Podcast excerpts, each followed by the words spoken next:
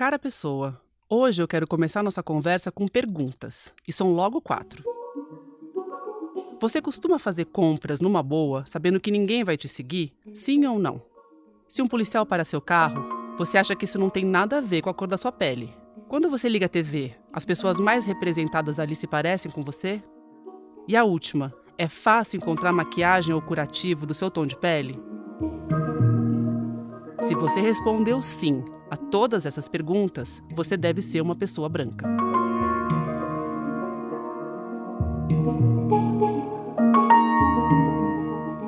Essas são adaptações de algumas das 46 questões que uma pesquisadora americana, Peggy McIntosh, elaborou em 1988.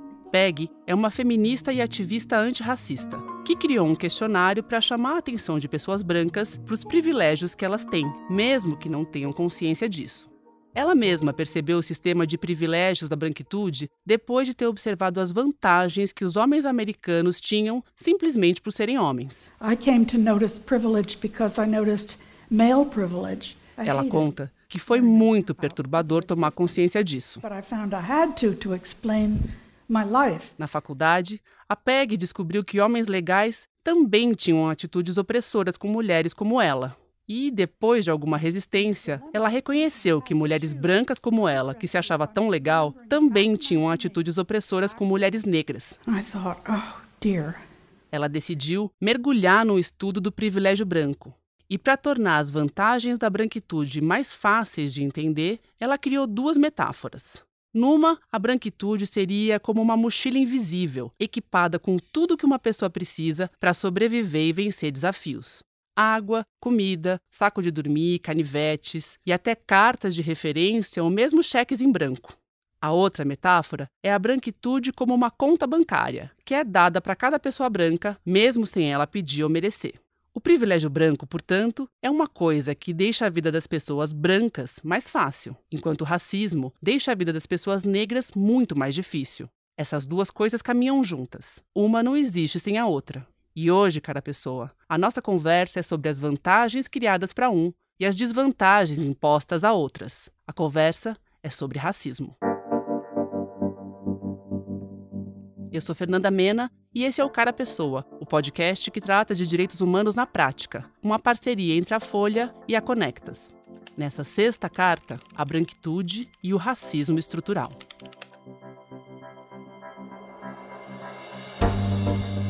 Na verdade, se você já ouviu Cara Pessoa outras vezes, você sabe que essa não é a primeira vez que a gente vai falar de racismo. Justamente porque o racismo atravessa todos os assuntos que foram abordados até aqui: direitos humanos, desigualdade, educação, acesso à moradia, violência. É por isso que a gente fala em racismo estrutural. Quando a gente fala que o racismo é estrutural, é um esforço teórico para olhar para a questão racial, para além de circunstâncias individuais, para além de atos provocados por indivíduos ou por grupos específicos. Esse é o jurista Silvio Almeida, colunista da Folha e autor do livro Racismo Estrutural. Na verdade, quando nós falamos o racismo é estrutural, nós queremos afirmar que o racismo ele se apresenta como um fenômeno que faz parte do próprio processo de constituição das relações sociais, sejam aquelas do cotidiano, ou sejam as relações que são as relações que formam o campo da política, da economia, até as relações jurídicas. Eu conversei com o Silvio em junho desse ano, em uma live pouco depois do assassinato de George Floyd nos Estados Unidos, que motivou uma série de protestos contra o racismo e a violência policial. E os Estados Unidos entraram na segunda semana de protestos contra o racismo e a violência policial depois que um homem negro morreu sufocado por um policial branco na cidade de Minnesota. Para o Silvio,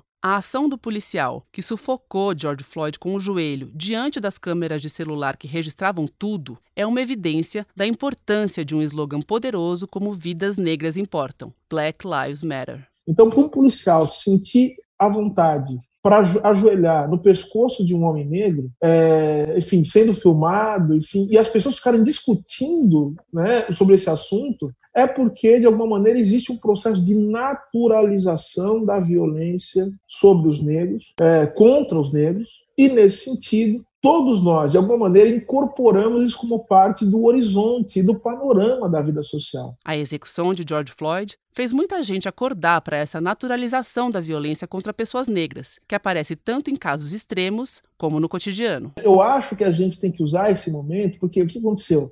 As pessoas estão espantadas, o espanto. Na filosofia clássica, você pega Platão, né, Aristóteles, sabe o que eles vão dizer? Que o primeiro passo para que uma pessoa comece, Platão, né, que a pessoa comece a se colocar em direção ao caminho do conhecimento e da verdade é o espanto. Tem uma pesquisa do Datafolha de 1995 que, de tão emblemática, virou até um livro chamado Racismo Cordial. Nela, nove a cada dez brasileiros diziam que havia racismo no Brasil, mas só um a cada dez admitia ter atitudes ou pensamentos racistas. Ou seja, é uma conta que não fecha. E o que é pior, faz com que ninguém se sinta responsável por aquilo que quase todo mundo diz saber que existe. O racismo no Brasil vira um problema do outro e segue o baile. Lembra da Jurema Werneck, médica e diretora executiva da Anistia Internacional no Brasil? Todo mundo vê a cor de quem mora na favela, todo mundo vê a cor de quem está na prisão, todo mundo vê a cor de quem a polícia persegue e muitas vezes é violenta. A gente conversou com ela no episódio do Cara Pessoa, quando a gente falou do mal-estar da desigualdade. Eu chamei a Jurema de volta para nossa conversa de hoje porque ela é ativista do movimento de mulheres negras. A Jurema aborda essa ideia do espanto que o Silvio comentou de um outro jeito. Para ela, as pessoas têm consciência da desigualdade racial do país, mas nem sempre acham que isso tem a ver com elas. Dizer que não tem como não saber. Na verdade, o que é esperado das pessoas é que tomem um partido.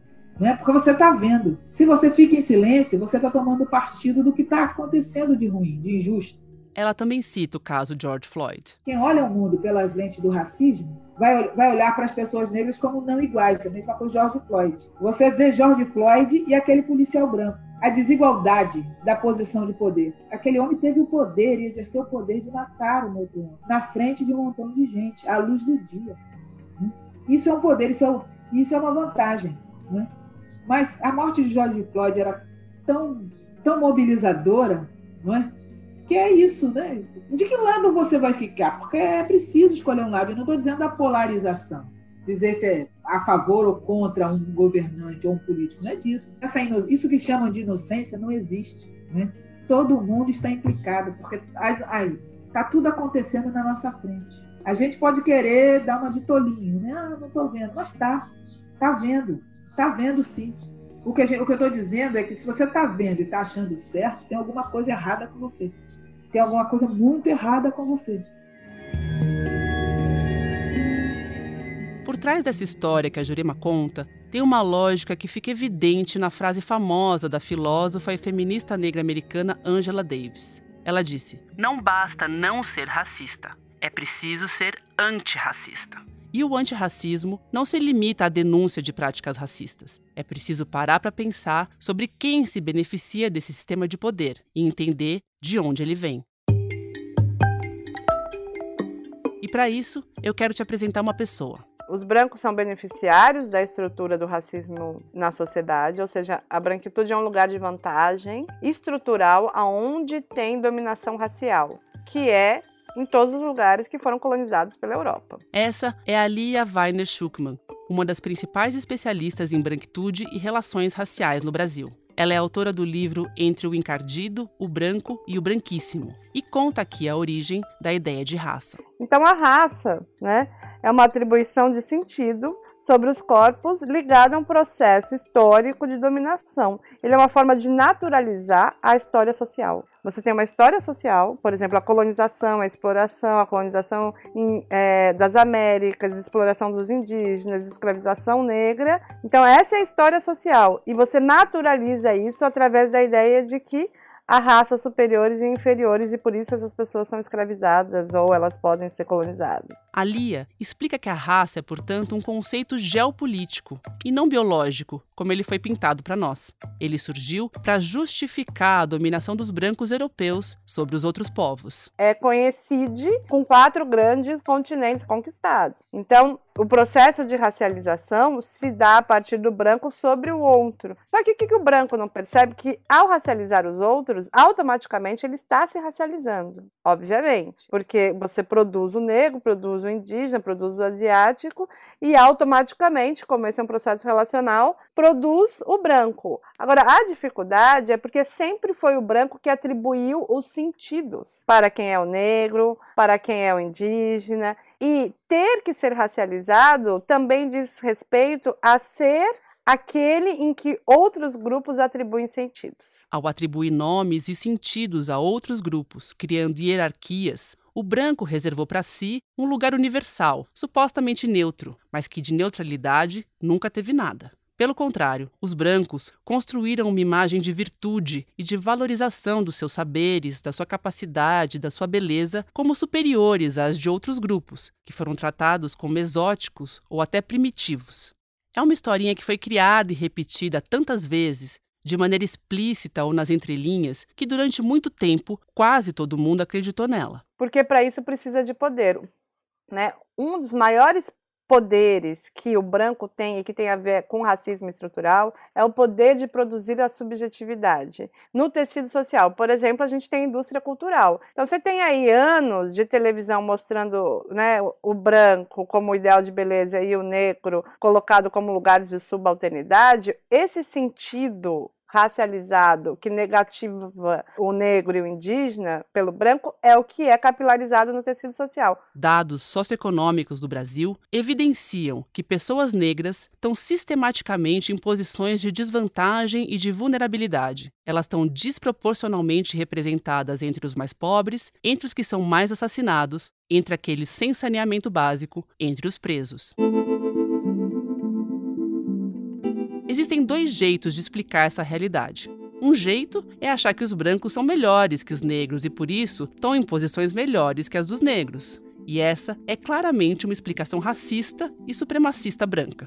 Outro jeito é olhar para esse resultado como uma obra do racismo estrutural e enxergar que isso só é possível porque os brancos historicamente têm autoridade legal, poder político e domínio institucional e isso permite a eles produzir vantagens e privilégios para a branquitude.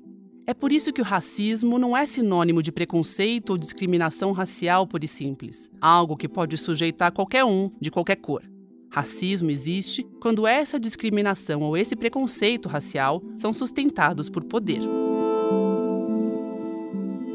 Quem me falou essa frase foi a pesquisadora americana Robin DiAngelo, autora de um livro que está há mais de 100 semanas na lista dos mais vendidos do jornal New York Times. O título do livro, White Fragility Fragilidade Branca, trata da dificuldade de pessoas brancas em debater questões raciais. Essa recusa ao tema tem a ver com o incômodo de se ver implicado na trama do racismo. Well, white privilege is the, is the automatic advantage a Robin me disse que privilégio branco é a vantagem automática que as pessoas brancas têm por viverem numa sociedade que as valoriza e que elas controlam e dominam. White people often feel defensive when you when you suggest that we have automatic uh, unearned advantage. E me explicou que as pessoas brancas ficam muito defensivas quando alguém diz que elas têm uma vantagem automática, injusta, porque entendem que isso é uma acusação de que elas não trabalham duro o suficiente and we're not working hard against racial resistance, right? Mas para Robin, isso não quer dizer que as pessoas brancas não trabalham duro, mas significa que o sistema de privilégio da branquitude recompensa elas de uma maneira diferente. Por exemplo, a diferença salarial entre brancos e negros é de 45%, de acordo com a Pesquisa Nacional por Amostragem de Domicílio, a PNAD, de 2019. E mesmo que a gente olhe para brancos e negros com a mesma formação superior, como fez o Instituto Locomotiva, essa diferença ainda é de 31%. A Robin explica que falar de privilégio branco também não significa dizer que pessoas brancas não enfrentem barreiras ou dificuldades na vida, mas quer dizer que entre elas não existe a barreira racial. Ou seja, numa sociedade racista, os brancos, queiram ou não, largam na frente e são ensinados desde que nascem a ser racistas.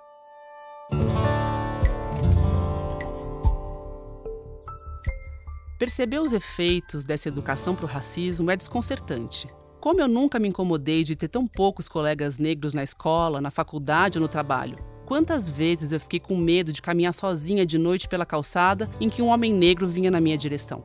O jornalismo me ajudou a desconstruir uma parte desse aprendizado sem cartilha. Observar e investigar a desigualdade no Brasil, seja num desfile de moda ou no recorte de raça dos dados de mortos pela polícia, sempre me deu a sensação reconfortante de que eu não compactuava com racismo. Pelo contrário, eu expunha ele ao debate.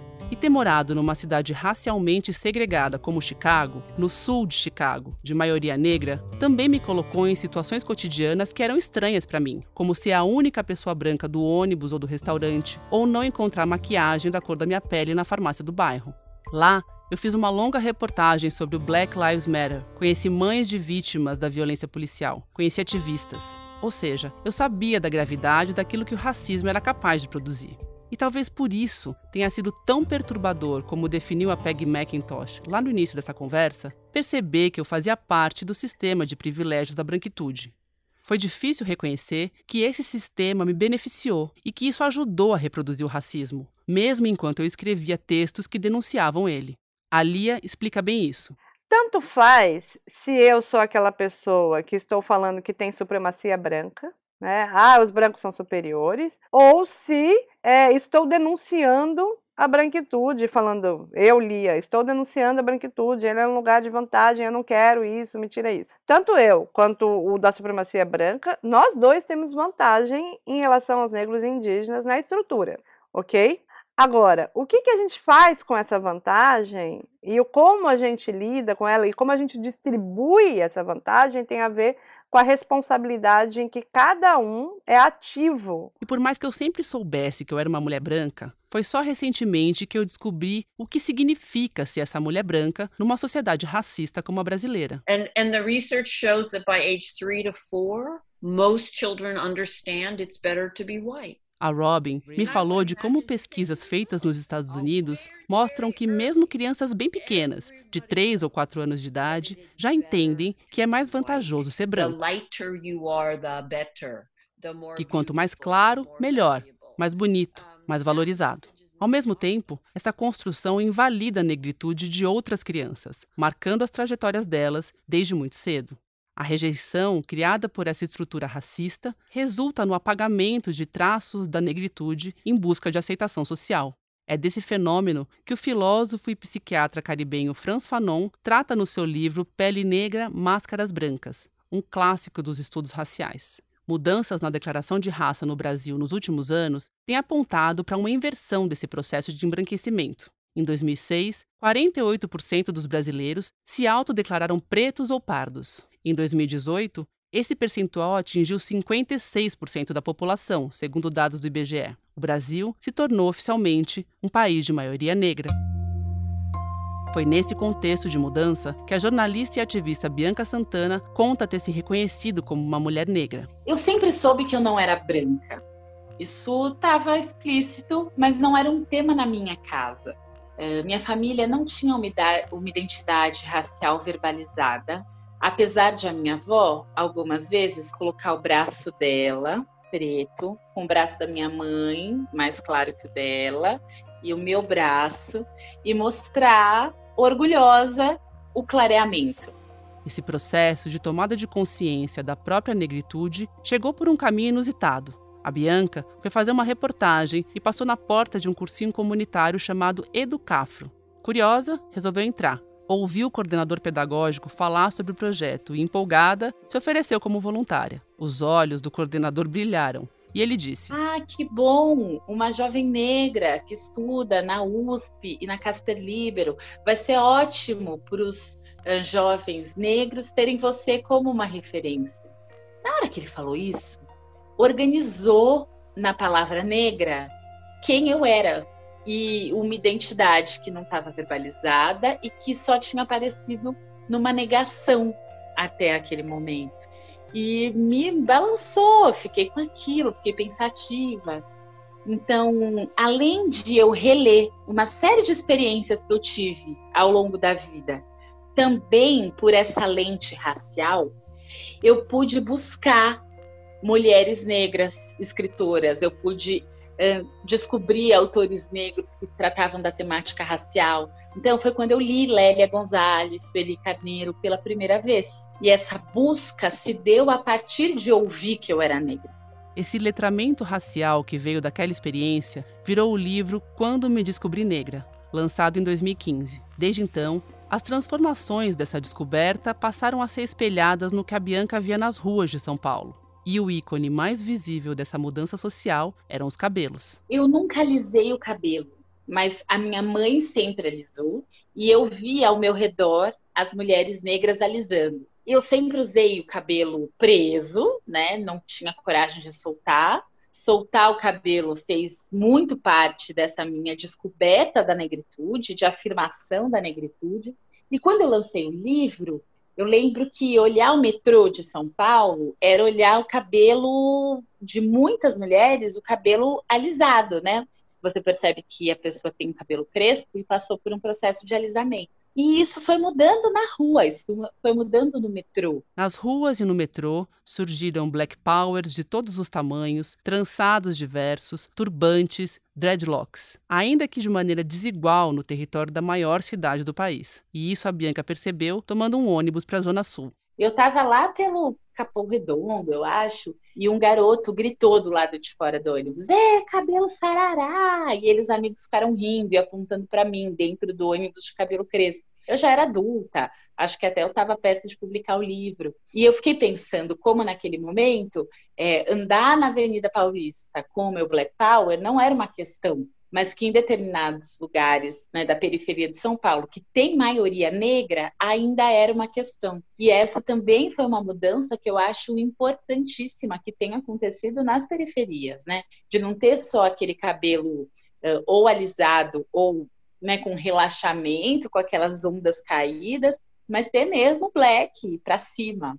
Esse foi um movimento bonito, inclusive nos homens, nos meninos de não ter só o cabelo raspado e o boné, mas também deixarem o seu cabelo se avolumar, né?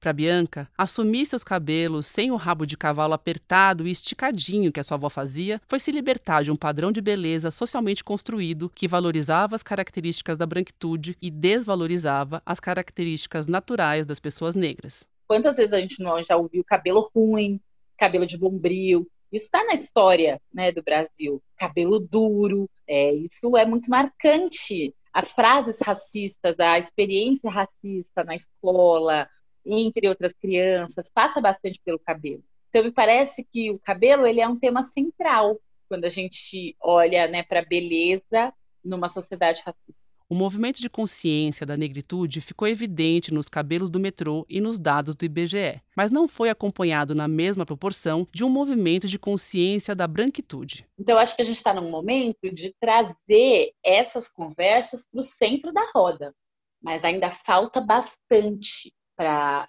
de fato, você ter essa consciência racial, né? Porque numa sociedade racista, você precisa ter consciência negra mas você também precisa de uma branquitude crítica. E esse é um debate super difícil de fazer, ainda mais quando é alguém que se preocupa com as outras pessoas, que não quer ser racista. É... Então, é, me parece mais fácil se distanciar e achar que não é parte dessa mesma estrutura, mas olhar com distanciamento para essa sociedade que é racista. Mas, poxa, nós estamos todos aqui, essa sociedade somos nós, né? Então, esse racismo existe e que lugar você ocupa nele? Mas não dá para olhar as trajetórias individuais descoladas da estrutura social como um todo. Porque parte do nosso racismo também tem a ver com simular não ser racista.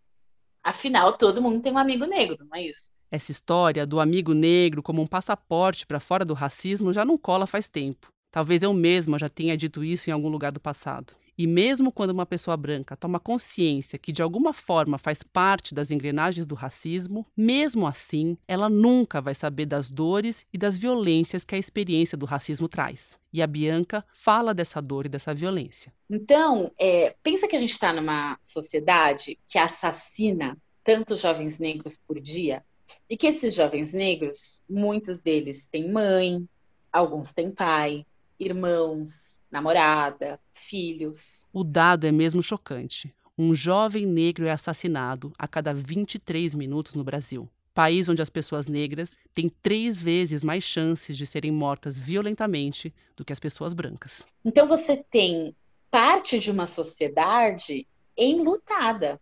E num luto que muitas vezes não se permite sofrer completamente porque merecia, entre aspas, obviamente. Eu tenho um primo que foi assassinado bem jovem e que o enterro dele tinha um clima de ah, todo mundo sabia que isso podia acontecer porque estava mexendo com coisa errada. Esse é um aspecto terrível do racismo no Brasil. Não só para esse primo que foi assassinado, mas para toda a família dele, que além da dor de perder um ente querido, ainda naturalizam essa morte. Sendo que no Brasil não existe pena de morte. E mesmo que existisse, ele não tinha sido julgado. Então, tem um, um, um, tipo de violência específico e terrível a que as pessoas negras estão submetidas nesse país. É isso que o movimento negro denuncia quando fala de genocídio da população negra, quando diz que vidas negras importam, ou quando fala em abolição inconclusa, como a advogada Sheila de Carvalho explicou no episódio 5, quando a gente conversou sobre encarceramento em massa e o sistema de justiça criminal.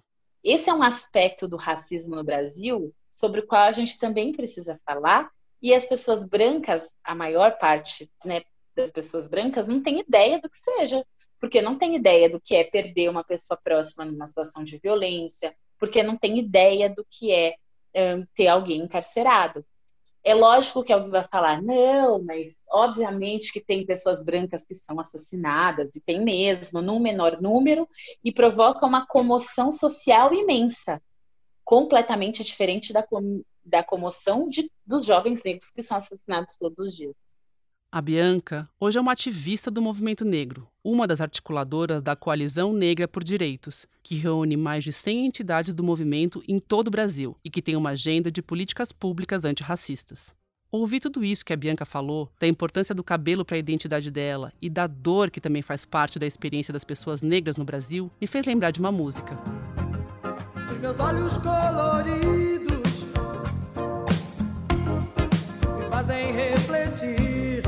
a música Olhos Coloridos, que virou um hino do orgulho negro na voz da Sandra de Sá, fala de racismo e fala de cabelo. É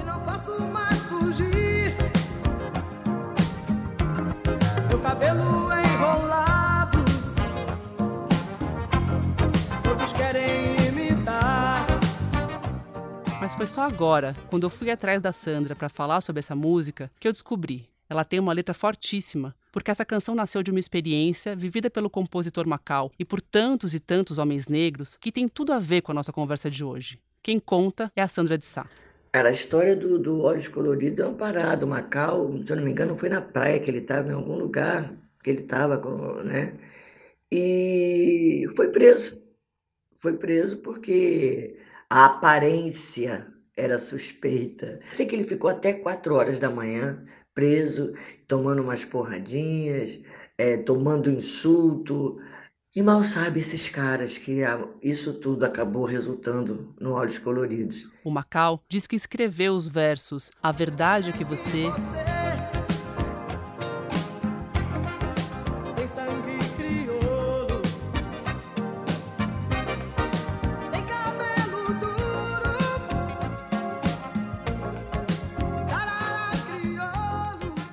partir da conversa que ele teve com um policial que prendeu ele, dizendo que o compositor era um suspeito por causa das suas roupas e do seu cabelo afro. Ele diz ter ficado horas dentro de um camburão da polícia e que, mesmo sem motivo nenhum para ser preso, passou a noite na delegacia. O trauma daquilo tudo ele conseguiu transformar nesta canção. A Sandra, quando ouviu a música, diz que se amarrou bem nesse trecho da letra. Tem coisas que você tem vontade de dizer, que você tem vontade de ouvir, tem coisas que você tem vontade de fazer, e quando eu ouvi Olhos Coloridos, eu falei: caraca, é isso, é isso, é justamente isso. Tá aí a narração da parada toda. Eu acho muito interessante quando fala que a verdade é que você tem sangue crioulo, tem cabelo duro, sarará crioulo. Que eu acho que é a cara do Brasil, cara. No próximo episódio, a gente vai falar de violência policial. Esse foi o Cara Pessoa, podcast sobre direitos humanos que é uma parceria da Folha com a Conectas. Eu sou Fernanda Mena, a edição de som é de Natália Silva, que assina comigo o roteiro. O episódio usa áudios de TV Globo. O Cara Pessoa tem episódios publicados às sextas, às 9 horas da manhã, nas principais plataformas de podcast. Segue lá no seu aplicativo preferido para não perder nenhum episódio. Na semana que vem, a gente volta a se encontrar. Até mais! Bora Leishon nós, Brasil. Bora Leishon nós, humanidade. Bora Leishon.